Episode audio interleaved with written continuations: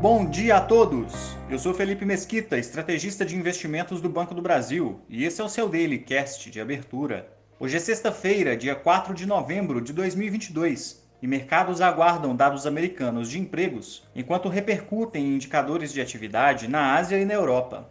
Nos Estados Unidos, os índices acionários recuaram, ainda repercutindo as falas dos dirigentes do Federal Reserve, após a decisão de manutenção do aperto monetário na reunião da entidade desta quarta-feira. Apesar da reação imediata do mercado de projetar uma redução no ritmo de elevação de juros, as apostas voltaram a ser majoritárias por mais um aumento de 0,75% na taxa na última reunião do Fed de 2022, que acontece em meados de dezembro. Dessa maneira, as remunerações dos títulos do governo americano voltaram a subir, com o vencimento de dois anos ultrapassando os 4,7% e os de 10 anos se aproximando dos 4,15%. A agenda do dia conta com o importante relatório mensal de empregos de outubro, também conhecido como payroll. As bolsas da Ásia fecharam majoritariamente em alta, após encontro entre os atuais líderes da China e da Alemanha, a fim de buscar maior cooperação entre os dois países.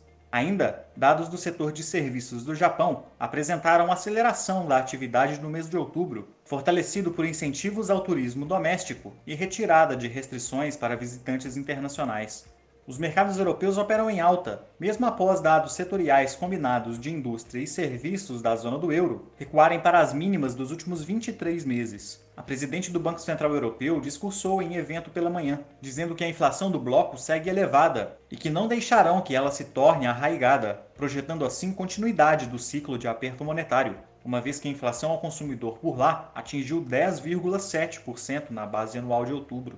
No Brasil, o dólar operou em forte volatilidade, oscilando mais de 10 centavos ao longo do dia e, após mudanças de sinal, fechou em leve alta de 0,14%, cotado a R$ 5,13. O Ibovespa também chegou a subir por algumas horas na parte da tarde, mas encerrou próximo da estabilidade, levemente abaixo dos 117 mil pontos. Ao fim do pregão de ontem, a Petrobras divulgou seus resultados trimestrais, com elevação de 48% no lucro líquido quando comparado com o mesmo período do ano anterior, e divulgou ainda pagamento de R$ 3,35 por ação a título de dividendos, a serem distribuídos entre dezembro de 2022 e janeiro de 2023. A agenda do dia é fraca, contando apenas com dados do setor de serviços relativo ao mês de outubro. Ficamos por aqui. Um ótimo fim de semana a todos e até a próxima!